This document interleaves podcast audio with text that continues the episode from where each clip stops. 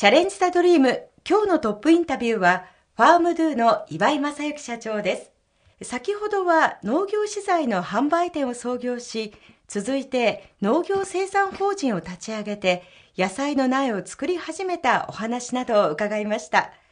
それが次第に農家が作った農作物の流通販売への事業が拡大します。これは岩井社長どんなお考えからでしたか？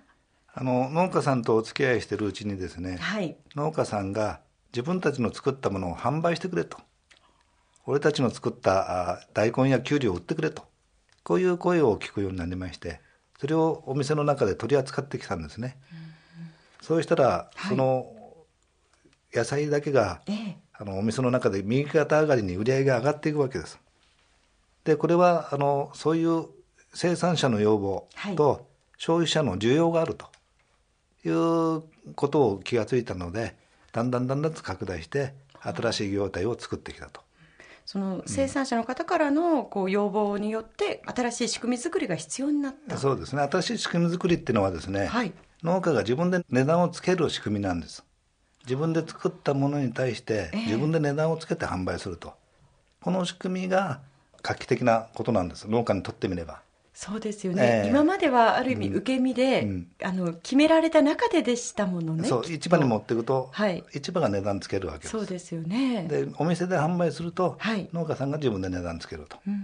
だからその代わり農家さんは市場に出荷するんじゃなくて、はい、お店に持ってくれば新鮮なまま販売できるわけです。で消費者は農家の名前が書いてあるから、はい、安心して購入できると。だからそこに生産者と消費者の方のまあ、ニーズが一致して売り上げが増えてきたと。だからここに新しいビジネスが生まれて、その仕組みは、まあ、あの店舗を作って、そこで直接販売するっていう仕組みなんですね。10年前に東京都に初めて出店したんです。その時はユニクロがあの野菜の直売所を展開する時期だったんですけども、ユニクロの柳井さんと競争するのかと、そういうふうに思ってたんですけども、ユニクロは完全に撤退して、うちはあの細々とあのずっと続けてきたんですけどもここへ来て、はい、あの需要が増えてですねあのそういうお店を作ってくれと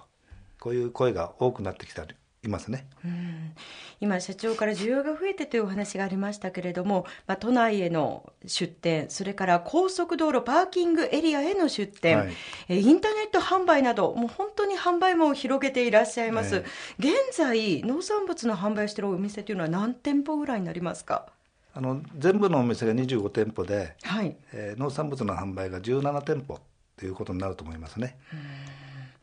本当に急成長ですね。いやいやこれからです。これから。今までちょっと赤城の園を登ってきたようなあの斜面なんですけどこれから富士山なりね、はい、エベレストを目指すとそういう気持ちでいるんですよ。まだまだということですか岩井社長。そりゃそうですよ。まだまだ道半ばですよ。失礼いたしました、はい、まあ、夢は本当に大きいんですけれどもそうしますと岩井社長近々のご予定としてはどのようなことがありますか？あの今年の10月にですね、はい、横浜市にあの大型店舗が開店します。11月には同じく横浜市、ええ、で埼玉県にも出店します。で今年の秋から来年の春にかけてですね、ええ、6店舗ほどコンセプトショップっていうんですかね。コンセプトショップ、はい、それはどのようなお店ですか？例えば東急電鉄っていう会社がありますけどあるいはあの三菱地所とそういうような大きな会社が新しいお店を作るところにですね、はい、当社が各テナントとして出店していると、うん、そこでやれば今までのお店よりも、はい、まあ2倍ぐらいは売れると思うんですね。そうすると農家さんの収入も増えるし我々の収入も増えると。いうことになります、うん、首都圏は消費者がたくさんいますからいいものも買っていただけるしまだまだあの出店は100店舗200店舗やっていく余地は十分にありますから都内にお店をあの展開するのにあたって例えば生産者の方たちはそこまで持っていくというのはまた大変ですよね、はいはい、そのあたりの集荷出荷の仕組みというのはどのようになさったんですか？あの当社の食の駅吉岡店に大きな倉庫がありましてそこへ農家さんが納品していただくと。でうちの会社の方で高速道路を使って朝一番にですね、はい、あの10時以前に東京のお店まで配送していくとで農家さんは携帯電話にあの全部販売金額だとかお店ごとの販売量が分かりますから、えー、畑にいてねじゃあ明日は10個出荷しようとか5個にしようとかあるいは売れ行きが悪かったら値段を下げようとか上げようとか農家さんも考えることができて自分であの主体的にですね商売することができると、まあ、こういう仕組みなんです。だから携帯電話と高速道路の物流がですね、はい、非常にあの威力を発揮しているとこういうことだと思いますけど。現在あのそういった出荷農家の方、うん、生産者の方というのはどのぐらいの契約の方がいらっしゃるんですか？全員で5000名の方と契約してます。5000人、はい、それは加工品なども含めて？そうですね。納豆だとか豆腐だとか、えー、まあ、パンダとかですね、うん、そういう方も含めて5000人の方と契約してます。いろんな声が上がってくるのではないですか。そうですね、えー、でも彼らが自分で値段をつけて売れる店にあの出荷してきますからまあ、これはあの一緒になって共同体的にやるってことになりますね。はい、まあ、ある意味、うん、あのお一人お一人5000人お一人お一人が個人事業主のような、えー、それをまとめているのがファームドゥであるというような形ですか、えー、まあ一緒になってやってるって感じじゃないですか？それでそれはあの一緒になってやることによって消費者によりあの優位性のある商品を供給できると。